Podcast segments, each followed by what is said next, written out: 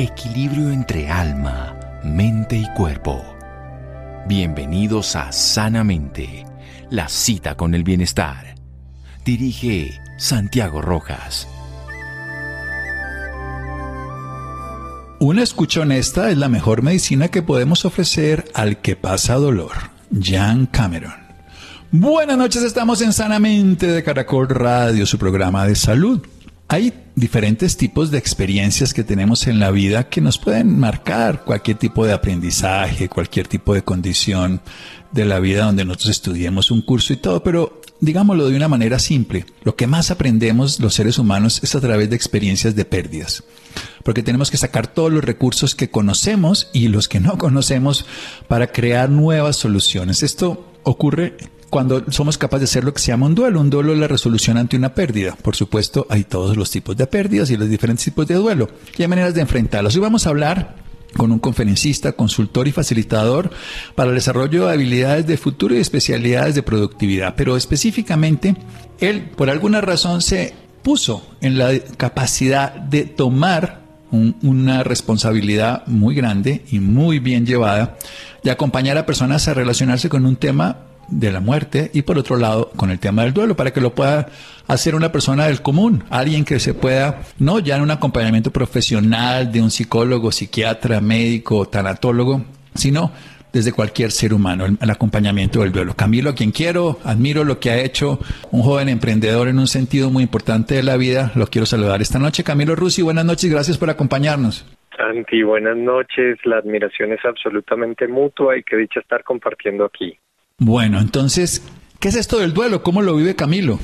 Bueno, pues el duelo para mí en, la, en su expresión más sencilla sería un proceso de adaptación, un proceso natural de adaptación, es decir, antes las cosas eran de una manera, en este momento tal vez cambiaron y me refiero no solo a la muerte de un ser querido, que es cuando más pensamos en que surge un duelo, puede ser cualquier cambio, puede ser que se terminó una relación, puede ser que cambió la forma en la que nos relacionamos, puede ser eh, un cambio de trabajo, un cambio laboral, un cambio de país, cualquier cambio que sea significativo para mí desata este proceso que llamamos duelo, que simplemente lo que hace es ayudarnos. Muchas veces lo tachamos de que el duelo es algo negativo, malo que debo superar y dejar atrás. Resulta que no, resulta que el duelo está ahí para ayudarnos, para apoyarnos a qué? A poder ser funcionales en las nuevas circunstancias.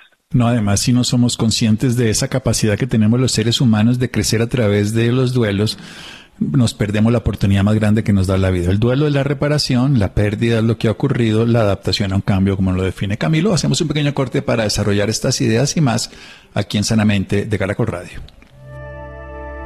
Síganos escuchando por salud. Ya regresamos a Sanamente. Bienestar en Caracol Radio. Seguimos en Sanamente. Seguimos en Sanamente de Caracol Radio. Contamos aquí con Camilo Rusi, que nos está hablando desde el punto de vista de una persona que se ha dedicado a conocer sobre el duelo, que ha experimentado, y algo muy importante para decir, todo un trabajo de formación y de, y de, ayudar a muchas personas a vivir la experiencia de saber que somos mortales. Tiene una escuela de la muerte maravillosa, va a estar en un evento genial en octubre, entre el 8 y el 9 evento para la paz un evento pues de, de, transformación, de crecimiento y en el cual también estoy invitado yo, pero quiero que sigamos hablando antes de llegar a esto del evento y de lo que se puede hacer todos los días, de esta adaptación a un cambio. Empecemos a, ¿qué, hay unas recomendaciones que yo le he leído a usted y que las ha contado en muchos lugares y que me parece genial, que los seres humanos hacemos y que realmente van en contra de lo que necesitamos y que desde ningún punto de vista es útil. Por ejemplo, sé fuerte, hablemos de eso. Tenemos que ser fuerte en el duelo, tenemos que aguantar, le hacemos daño a la otra persona que se fue. Hablemos un poquito más de eso. Claro que sí. Bueno, eh, esa es una de las frases más comunes que le decimos a las personas cuando están en duelo.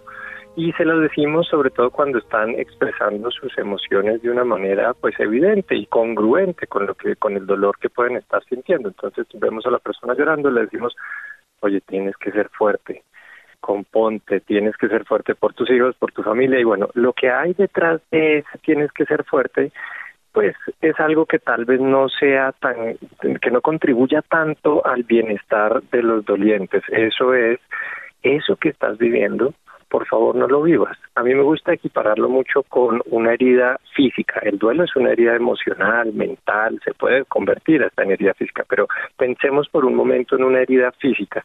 Alguien se cae y se parte la pierna y yo llego y bruscamente lo levanto y le digo, tienes que ser fuerte, sigue caminando, aquí no pasó nada. Entonces, por supuesto, eso es un acto bastante violento y que no haríamos, ¿no?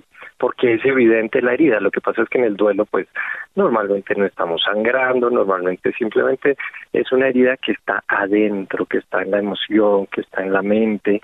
Y esa herida también hay que detenernos, también hay que atenderla y también hay que dejar que se dé lo que surge a raíz de esa herida, que muchas veces son emociones que en la sociedad calificamos como negativas, pero no son negativas, simplemente son un poco más incómodas y tienen otros propósitos, ¿no? Entonces, cuando le decimos a alguien que tiene que ser fuerte, pues ojalá estemos eh, o sepamos que estamos diciéndole que no, no exprese esas emociones que está expresando en este momento. Y en vez de ser fuerte, lo que podemos decir es, oye, te acompaño a sentir eso que estás sintiendo. Eso que estás sintiendo es completamente válido y acá estoy para que lo vivas a mi lado. Además, ser fuerte eh, está tratando de ocultar algo que estamos sintiendo y las emociones tienen una función, como bien estaba diciendo Camilo. Pasemos a, otra parte del tiempo. ¿Qué hacer con ese tiempo en los procesos de duelo? ¿Cómo, ¿Cómo vivirlo de acuerdo a lo que llamaríamos nosotros?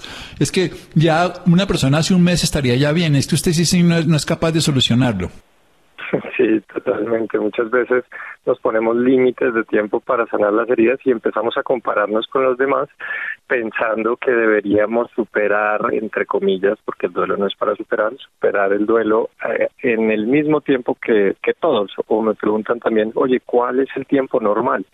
Resulta que para el duelo no hay un tiempo. Ya si, si nos preguntamos sobre la aflicción intensa del duelo, bueno, puede que haya ciertos tiempos, puede que si nos pasamos del año y medio en una incapacidad emocional, mental, física, laboral, todo, pues hay que buscar apoyo, ¿no? Y entonces eh, ahí es donde los tiempos empiezan a ser muy relevantes, pero es muy importante entender que en el duelo el tiempo se vive de dos maneras, de manera cronológica, que es el tiempo del reloj, y de manera muy subjetiva. Entonces, para mí, 15 minutos de duelo pueden parecer un año, o un año, o tres años pueden parecer que se pasaron en 20 minutos. Entonces, no nos enfoquemos tanto en el tiempo. ¿Qué hay que hacer con el tiempo que yo tengo para mi duelo? Es darle espacio, es darle espacio emocional, para poder vivir mis emociones, es darle espacio mental para tener un poco de claridad sobre lo que estoy viviendo, es darle espacio social, a veces necesito eh, alejarme de algunas relaciones que no me ayudan en mi proceso y acercarme a otras relaciones que sí me ayudan, sí está dentro de mis creencias el espacio espiritual y el espacio físico, por supuesto, ¿no? Para cuidar el cuerpo mientras estamos sanando estas heridas. Bien, usted está diciendo algo importante y es no superar el duelo. Esto suena un poco extraño para la mayoría de personas que lo primero que dicen, supéralo, supéralo, hay que superarlo. Sí, sí, es que es muy, es muy normal que queramos dejar atrás cualquier estado que la sociedad califica normalmente como algo negativo y desafortunadamente el duelo cayó en esa categoría, pero no lo es. Como habíamos hablado, el duelo está para ayudarnos y el duelo lo que hace es ayudarnos a algo muy importante, que no es superar, es integrar. ¿Integrar qué? Una nueva circunstancia, normalmente una nueva ausencia. Antes tenía esta persona aquí a mi lado y la podía ver físicamente, por ejemplo. Ahora la nueva circunstancia es que ya no, entonces hay una nueva ausencia, entonces el duelo me ayuda a integrar. Entonces el proceso de duelo no se hace para salir de él rapidito, para tacharlo y listo, ya seguimos adelante. Lo que pasa es que vivimos en sociedades que promueven tal vez demasiado la productividad. Y entonces en duelo sucede que uno no es tan productivo porque está sintiendo mucho dolor y tenemos que hacer las paces con eso, porque ese es el proceso natural que es el duelo. ¿sí? Sentir ese dolor y ¿qué se hace con el duelo? Se transita, se transita, se recorre el proceso de duelo no para dejarlo atrás, sino porque es lo natural. No para dejarlo atrás, porque además es un obstáculo y devolverse tampoco nos permite, sino para lo que bien decía, transitarlo e integrarlo. Seguimos aquí en Sanamente de Caracol Radio con Camilo Rusi. Síganos escuchando por salud. Ya regresamos a Sanamente. Bienestar en Caracol Radio. Seguimos en Sanamente.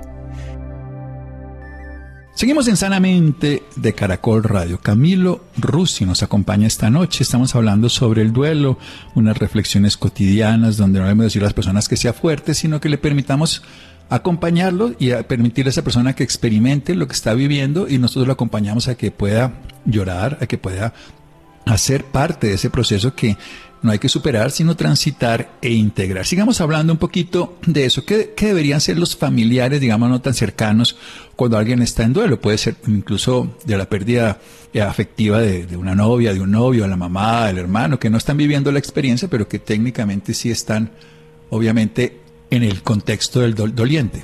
Claro que sí, bueno, relacionado a, cómo acompañamos a estos seres queridos en duelo, yo siempre comparto tres consejos relacionados a lo que no debemos hacer, porque hacemos muchas cosas que no debemos o que no, no convienen para el bienestar del doliente y hay otras tres cosas con respecto a lo que sí podemos hacer. La primera de las que no es no hablar tanto y escuchar mucho más. Esto lo compartes tú muchísimo, Santiago. Y, y, es importantísimo recordar que las palabras que pueden sanar a un doliente tienen que ver más, tienen que salir más de su boca y no de la nuestra. Sí, siempre nos preocupamos mucho por qué le digo, qué le digo, cuando a veces simplemente puedo escucharlo.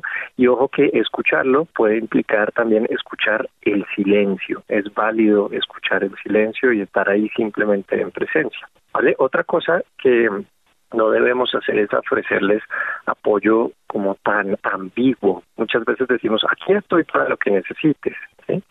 ¿Qué tal si ofrecemos apoyo un poquito más práctico? ¿no? ¿Qué tal si decimos algo como, oye, hoy hice el almuerzo pensando en ti, quieres que te lleve la comida y así no tienes que cocinar y así tienes espacio mental, espacio emocional para vivir tu duelo, apoyo un poco más práctico y no tan ambiguo, porque el ambiguo es muy difícil de, acceder realmente a ese apoyo que queremos ahí, voy a meter sí, la, cucharada porque además, ¿qué quieres que haga por ti? ¿Quieres, eh, eh, vamos a, salgamos a algún lado, ¿dónde quieres ir? la otra persona no tiene, precisamente está confusa y embotada y le estamos proponiendo que piense y que decida, pues va a decir, no quiero nada hay que proponer el plan con, con soluciones respetando a la otra persona. Por eso es, esa capacidad de servir y de ayudar de una manera propositiva y constructiva y útil y no simplemente de mira, aquí estoy para lo que quiera, llámame cuando me necesites. Bueno, chao. sigamos, sigamos. Exactamente, y es que en duelo a uno se le puede hasta reducir el 70% la capacidad intelectual, es decir, uno no puede pensar porque está sintiendo mucho dolor, es lo normal, es lo natural, y si alguien me dice, aquí estoy para lo que necesites, yo no tengo ni idea qué necesito, no, te lo voy a decir. Entonces, ese es el segundo. Y el tercero de lo que no deberíamos hacer es no perder el contacto con las personas. Pasa mucho que, por ejemplo, eh, muere un ser querido y entonces vienen todas estas ceremonias funerarias y vienen las llamadas y vienen las visitas y entonces hay como una sobrecarga de atención en las primeras dos, tres semanas de duelo de nuestro ser querido, pero más o menos a los tres meses empieza a disminuir muchísimo el contacto y, las visitas y las llamadas. Entonces es importante que no perdamos el contacto porque el duelo no se limita a esas dos semanas, el duelo continúa. Entonces podemos seguir presentes con una llamada, con un café que nos vamos a tomar con la persona, con un mensaje amoroso y por supuesto estar presentes en, en las fechas importantes para la persona, ¿no? Sus cumpleaños o el aniversario luctuoso, los festivos muchas veces eh, desatan o intensifican intensifican el duelo, ¿no? Los festivos comerciales que solían pasar juntos, en fin. Entonces ahí hay tres cosas que no debemos hacer tanto, no, no hablar tanto, escuchar más, no ofrecer apoyo ambiguo, dar apoyo un poquito más práctico y no perder el contacto después de un tiempo. Eh, hay, hay tres cosas que sí Exacto, vamos a las que sí, que ya dijimos las que no, ahora las que sí. Perfecto, entonces hay tres cosas que yo sí sugiero mucho, son cosas ya un poquito más específicas. Y por ejemplo, digamos que eh, estamos en un grupo de amigos y entonces alguien está en duelo es muy importante preguntarle a esa persona si quiere seguir siendo incluida en las actividades sociales. Yo he visto, Santi, de primera mano cómo se le agrega dolor encima del dolor al duelo de las personas porque sus círculos sociales eh, como que las excluyen un poquito por desconocimiento, por supuesto no es por mala intención, pero dicen, mm, esta persona está en duelo, no sé si quiera venir a la reunión, no sé si quiera venir al restaurante que nos gusta o ver la película que nos gusta, entonces mejor nos alejamos. Sí, somos una sociedad que, carece mucho de este tipo de educación sobre duelo, entonces no, no lo hacemos de mala intención, simplemente es porque no sabemos. Ahora que sabemos, podemos preguntarles, oye, ¿quieres que te siga invitando a la reunión que vamos a hacer, al matrimonio de tal, o prefieres que más adelante vuelva a preguntarte? y así el doliente pues tiene tiene una decisión y no se ve excluido simplemente. O sea, lo que hacemos es un respeto profundo, pero le damos la oportunidad sin complejidad para que lo logre, que eso también, sin, sin obligarlo y manipularlo, ¿no? Y, a mí hay una cosa que yo le digo, jamás piensen qué le haría bien a la otra persona. Hagan dos cosas. Primero pregunten y luego observen realmente cómo responde. Porque hay que ser, no solo, o sea, y a veces el, la observación le permite uno darse cuenta si la persona realmente está motivada o no, y ni siquiera puede decidirlo. Y hay una responsabilidad ahí compartida que es muy bonita cuando uno pregunta y observa y no cuando supone o niega. Totalmente, totalmente. Y siempre les podemos dar la opción. Mira, yo te estoy pidiendo, estoy haciendo esta pregunta de una manera completamente honesta. No espero ninguna respuesta. Si es un sí, listo, perfecto. Y si es un no, listo, perfecto. Si así no ponemos una presión adicional sobre, sobre el doliente. Que esto está muy relacionado con el siguiente consejo y, se relaciona mucho con el respeto profundo y absoluto que debemos tener por los dolientes y es preguntarles si quieren hablar de su ser querido. Surge esto muchas veces en las reuniones o en las situaciones de enfermedad que llaman la conspiración del silencio. Entonces, como que todo el mundo sabe que hay un elefante en la habitación, pero nadie habla de eso. Y, muchas veces eh, dolientes me han dicho, oye, yo sí quiero hablar, por ejemplo, de mi papá que falleció, pero nadie lo menciona y cuando yo lo menciono como que se espantan y se retiran y bueno, hay personas que sí quieren hablar de su ser querido, hay personas que tal vez no están listas para hacerlo, entonces qué dicha y qué respeto de nuestra parte preguntarles si quieren que se mencione eh, a su ser querido o no. ¿De acuerdo? Entonces, eso hace parte del respeto. Es que además una, una relación de duelo es como una relación de novios, les digo yo a las personas que se están conociendo. Es, es, un nuevo comienzo. Personas que se conocen y quieren tener algo especial se están conociendo y uno no puede suponer nada, que a ella le va a gustar, que no le va a gustar. Venga, yo le voy a llevar que a usted se le guste, yo le voy a hacer. No, espérese, descubrámoslo en cada momento porque es algo que, que la persona que está en duelo está viviendo una experiencia que es desconocida para esa misma persona y para la persona que está afuera también. Es que antes eras distinto, sí, pero es que ahora estoy en duelo. Eso es como si antes podías correr, sí, pero es que tengo la pierna fracturada. Sería exactamente el mismo ejemplo con, compartiendo lo de la parte física. Sigamos, Camilo.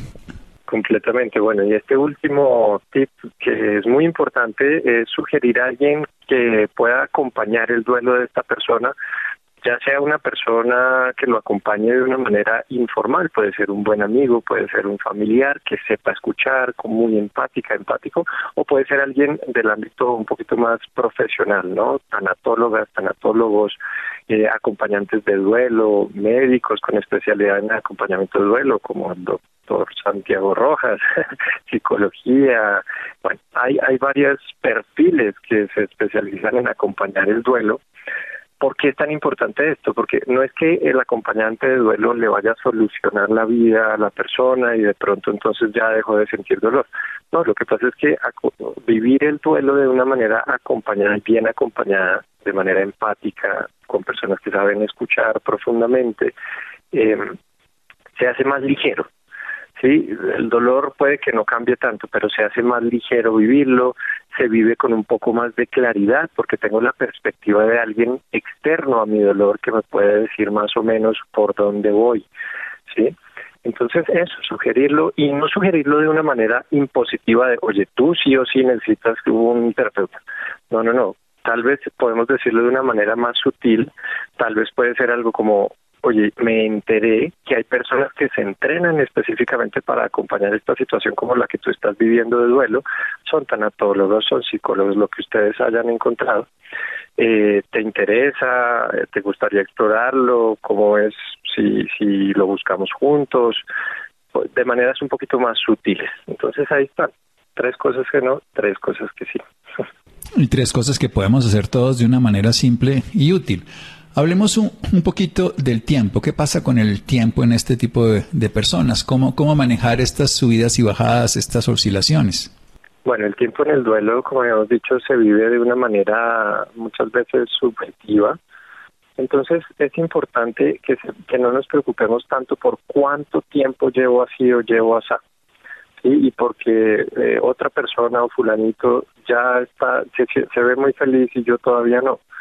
Muchas veces es al contrario, porque yo estoy tan en paz y veo a todo el mundo que no tanto. Sí, entonces el duelo se vive de una manera individual, tanto en las emociones como en la mente, como en el tiempo. Sí, entonces en el tiempo que yo vivo el duelo es importante respetarlo y ojo que digamos que el, el, duelo, yo les digo que el duelo no acaba, el duelo no termina, el duelo es un proceso de vida porque justamente para eso es, para integrar una situación a mi vida. Entonces ese duelo puede durar toda la vida, pero va a ir transformándose. Puede que al principio, por ejemplo, sea un duelo de muchísimo dolor, de una tristeza absolutamente profunda que me incita a mirar hacia adentro. Si me baja la energía para que yo no salga a conquistar el mundo, más bien me quedo acá mirando hacia adentro, mirando hacia mi herida en el corazoncito. Y después esa tristeza se transformó, no sé, en rabia, y después en gratitud, y después en inspiración, y después volvió a surgir la tristeza. Entonces es un proceso. Lo importante en estos procesos de duelo es permitirnos vivir lo que sea que estemos viviendo, sin luchar contra que esté ocurriendo, sin luchar contra que yo llevo ya dos años y sigo llorando, no pasa nada, es absolutamente natural. Así se vive el tiempo en, en el duelo. Se vive como llamaban los griegos, que había un tiempo, pues el cronos que es cronológico, pero hay un tiempo que es el de las oportunidades o kairos o kairos que lo vivían con intensidad y precisamente son esos momentos de esos recuerdos donde se llora o se ríe, pero se tiene la presencia. ¿Qué le decimos a una persona que no ha resuelto en, el sentido o no ha dedicado el tiempo, vamos a usar la palabra, a transitar el duelo? Que dice, no, yo, eso cuando tenga tiempo, en unos años o cuando vuelva a pasar, pero es que ahorita yo tengo que trabajar y dedicarme a esta historia, que lo digo frecuentemente con los padres cuando se muere un hijo y la madre que es que está mal y yo tengo que sacar la cara y organizarlo y hacerlo bien porque de mí depende. ¿Qué le podemos decir? Bueno, a mí me gusta eh, compartir como un acercamiento muy muy sutil a esto, más bien mm, compartirle, por ejemplo, educación sobre el tema.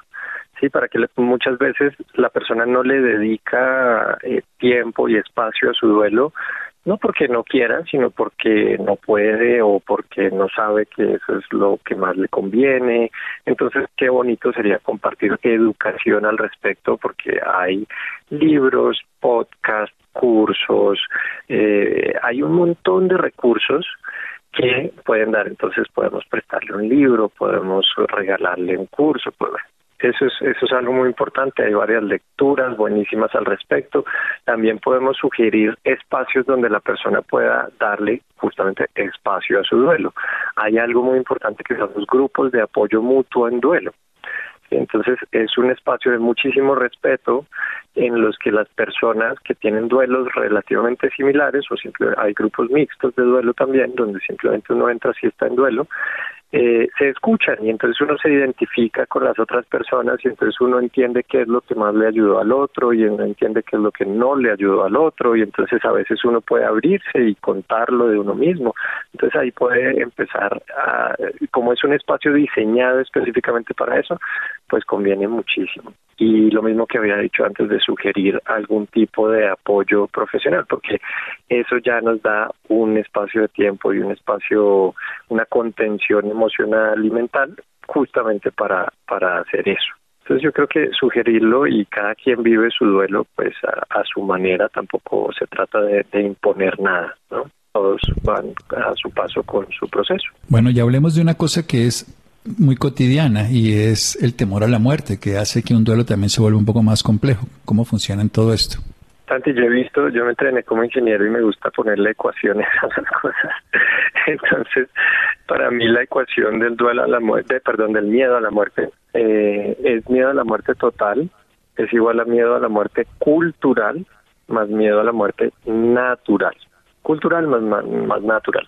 El natural es el heredado, ¿no? Es el que hizo que nuestros ancestros sobrevivieran durante 200 mil años de evolución y, y se activa cuando uno está en peligro de muerte física. Entonces, ese, ese miedo a la muerte, yo les digo, bueno, ojalá ese no nos lo quitemos porque a veces puede que estemos en peligro de muerte física y entonces se activa nuestro mecanismo de, de miedo a la muerte y eso se vuelve un motor, se vuelve gasolina, se vuelve fuerza para pues no morir físicamente. Sí, ese es por un lado. Sí, esa es una parte de la ecuación.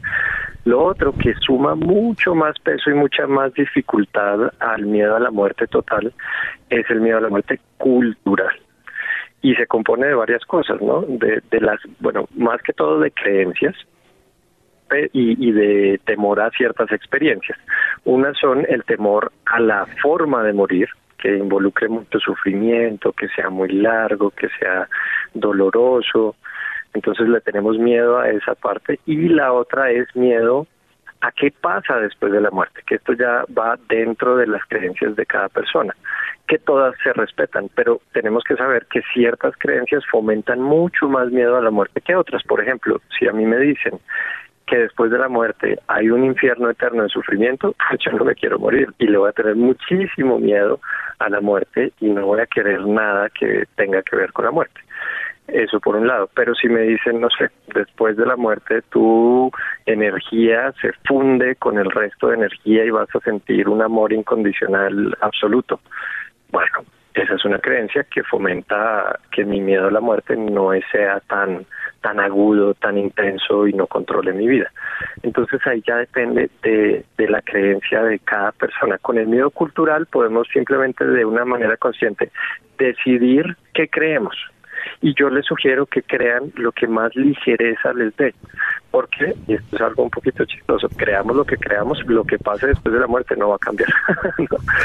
Entonces, no, pero no es ligereza, es, es simpleza. O sea, a veces en la vida necesitamos corresponder a los hechos con, con evidencia simple. Ahí sí como un ingeniero lo ve. Esto es así.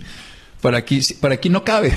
es, es, más grande la cabeza que el, que el hueco. Así por aquí no se vaya a meter. Y, y, esto es así. No, lo que he dicho de una manera similar en otro sentido, le digo yo, no tiene sentido especular sobre lo que no podemos tener respuesta, porque vamos a destruirnos en ideas sin sentido.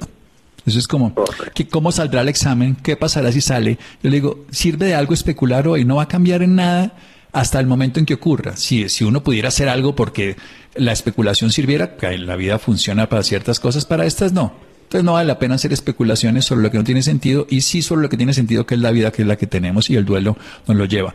Va a haber un encuentro del ser el 8 y 9 de octubre de este año. La página es Encuentro del Ser y hay un Instagram Encuentro del Ser Bogotá donde Camilo va a estar y donde vamos a estar varias personas hablando sobre diferentes temas. Camilo va a hablar sobre la muerte y el duelo y temas que todos los seres humanos necesitamos para eso, encontrarnos con nosotros mismos. ¿Qué más datos para dar de Camilo para las personas interesadas? Bueno, se pueden meter ahí, los boletos los encuentran en encuentrodelser.com, vamos a hacer 15 conferencistas y bueno, qué delicia después de tanta virtualidad volver a los eventos presenciales y también si quieren acceder a un montón de contenido gratuito sobre el duelo, sobre la plenitud, sobre la muerte, educativo y muy respetuoso por supuesto. En mis redes sociales lo comparto mucho, en Instagram pueden encontrarme como arroba by Camilo Rusi, B-Y Camilo Rusi o buscan Camilo Duelo y por ahí les sale.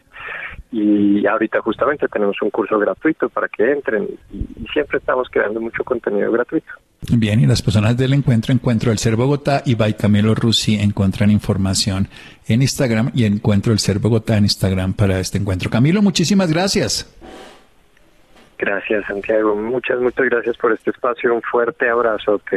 Muy bien, seguimos en Sanamente de Caracol Radio. Síganos escuchando por salud. Ya regresamos a Sanamente. Bienestar en Caracol Radio. Seguimos en Sanamente. Seguimos en Sanamente de Caracol Radio. Los interesados en el Encuentro del Ser, Encuentro del Ser Bogotá en Instagram o una página de internet www.encuentrodelser.com y de Camilo Rusi B de, Bogotá Y by Camilo Rusi en Instagram. Bien, y ahora cambiando de tema, ¿qué es la educación socioemocional de los niños? ¿Qué es? ¿En qué consiste? Isidro. Seguimos en Sanamente y ahora el turno es para hablar de la educación socioemocional en los niños. Por eso hemos decidido invitar a Cristina Gutiérrez de Piñeres. Ella es psicóloga y además tiene una maestría en desarrollo y es la directora de United Way Colombia. Eh, Cristina, muy buenas noches. Gracias por estar con nosotros aquí en Sanamente. Bueno, un saludo para todos y muchas gracias por, por darnos este espacio para compartir un poco con todos los oyentes sobre una problemática que pues vivimos el día a día en nuestras instituciones educativas, en las comunidades, en las familias. Cristina, empecemos por definir qué es la educación socioemocional. ¿De qué estamos hablando cuando nos referimos a este término?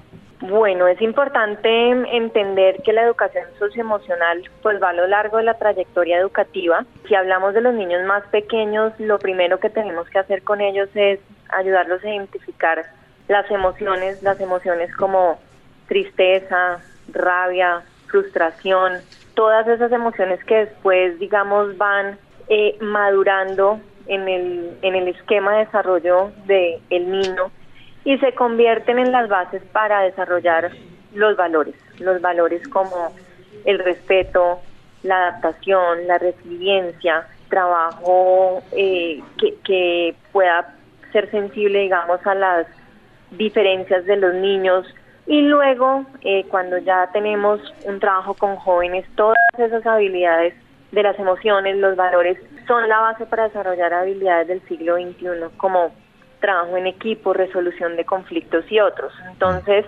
para nosotros es, es si uno mira la trayectoria educativa, estas son habilidades que tenemos que empezar a desarrollar en nuestros niños desde pequeños y darle la continuidad hasta que son grandes y por supuesto más importante incluso en la vida ya laboral y como adultos. Cristina, pero cuando hablamos de gestionar las emociones o de transitar las emociones, ¿a qué nos referimos? Y lo digo en el sentido de que aún a estas alturas del partido seguimos hablando de emociones malas y emociones buenas, ¿no? Como de si un niño siente rabia está mal, pero si siente alegría está bien.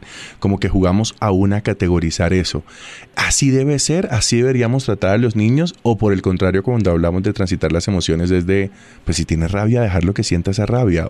Sí, yo, yo creo que no está bien, digamos, ponerle un, una etiqueta a las emociones. Las emociones pueden ser emociones como la alegría, pero también puede haber eh, emociones como son la tristeza y la frustración.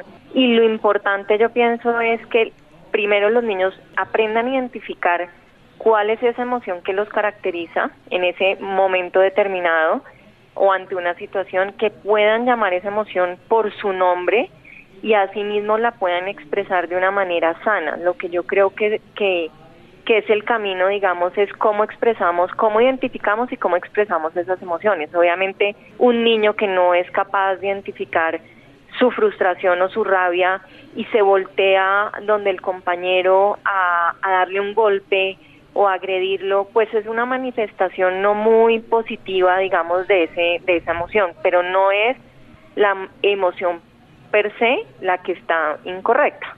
Hablemos un poco del papel de los colegios, ¿no? Y em, lo digo porque sé que tienen una ruta incluso para que los maestros ayuden también a transitar todas las emociones eh, a los estudiantes, a los niños. ¿Cuál sería el papel de los docentes, de los maestros de nuestro país en esta educación socioemocional?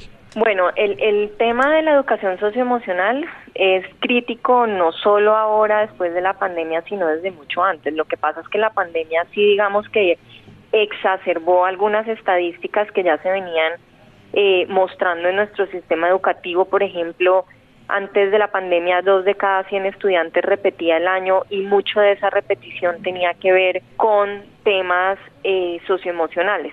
Hoy en día esa cifra se disparó y 6 de, seis de cada 100 eh, niños está repitiendo y sigue siendo un factor asociado a la repitencia todo el componente socioemocional. Entonces, las escuelas sin duda juegan un papel fundamental tenemos que generar ambientes eh, de aprendizaje que sean sanos, que promuevan entre los niños y entre los maestros y los niños unos vínculos afectivos seguros que ayuden a proteger nuestros niños y nuestros jóvenes en condiciones de estrés para minimizar los efectos negativos que tienen estas condiciones. Entonces, nosotros desde United Way Colombia lo que hacemos es trabajar directamente con las instituciones educativas a través de diferentes eh, rutas de formación de maestros y trabajo directamente con niños y con los jóvenes, precisamente para darles las, las competencias y habilidades de identificar qué está generando una situación, digamos, socioemocional compleja en una institución educativa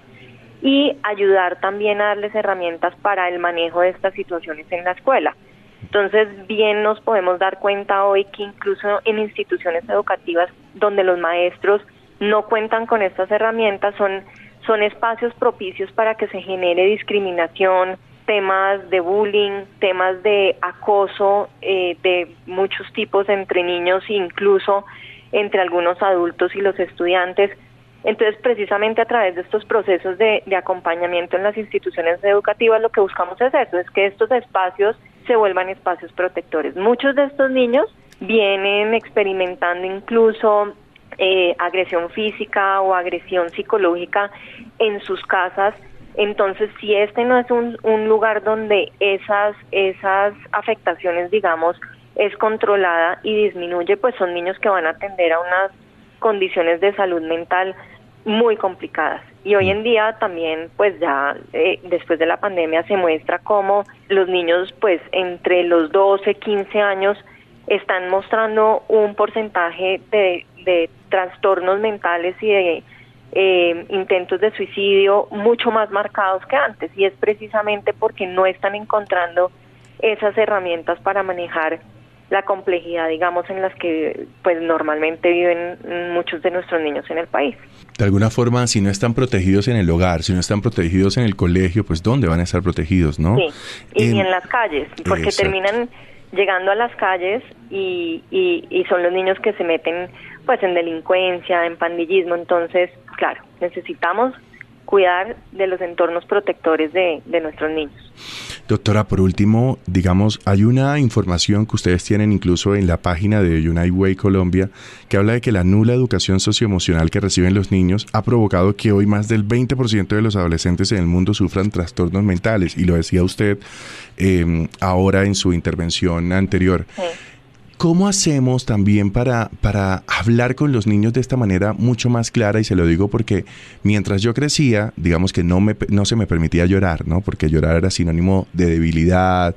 ¿Cómo explicarles a los niños esta emocionalidad? ¿Cómo hablar con ellos de, de, del transitar de sus emociones sin hacerlos parecer débiles o sin hablar desde un campo de la debilidad que es desde el que yo siento que siempre que hablamos de emociones, los adultos lo hablamos.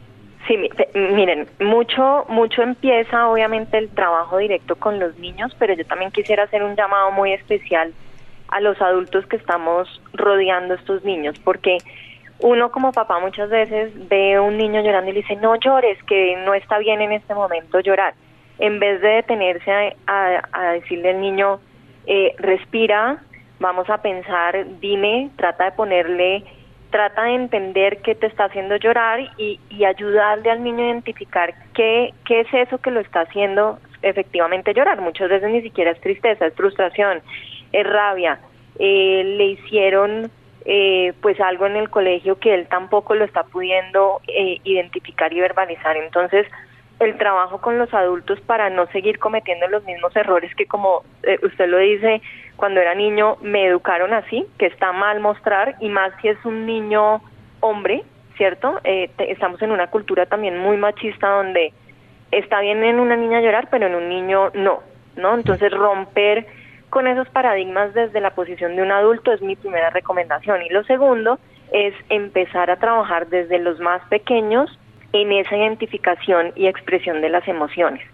De hecho, desde la Fundación tenemos una iniciativa muy linda que se llama Kiwi, que eh, consiste en unos pajaritos de diferentes colores cada color es una emoción y lo trabajamos en el aula de clase para que ese niño entre 3 y 5 años pueda empezar a identificarse con la emoción de alegría, la emoción de frustración, a través del muñeco de diferentes colores y a través de obviamente la lectura y la contextualización de esas emociones. Entonces yo, yo invitaría pues a la audiencia, no, no importa si hoy nos están escuchando maestros, eh, padres de familia, los mismos, los mismos jóvenes, que casi que es hoy más importante tener a nuestros niños en una condición sana emocionalmente que eh, lo que puedan aprender después. Está más que comprobado que un niño que está ansioso, que está deprimido, es un niño que tiene afectaciones en su escolaridad.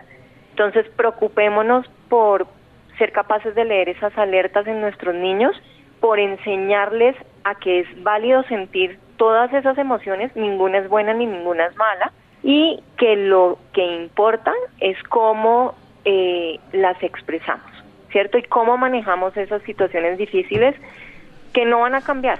Cada vez son peores las situaciones que se presentan en los colegios, entre los niños, las agresiones. Entonces, ¿cómo empoderamos nuestros niños para enfrentar esas situaciones? Hmm, así es. Bueno, Cristina, muchísimas gracias por estar aquí con nosotros en Sanamente y más con este tema tan, tan importante e interesante.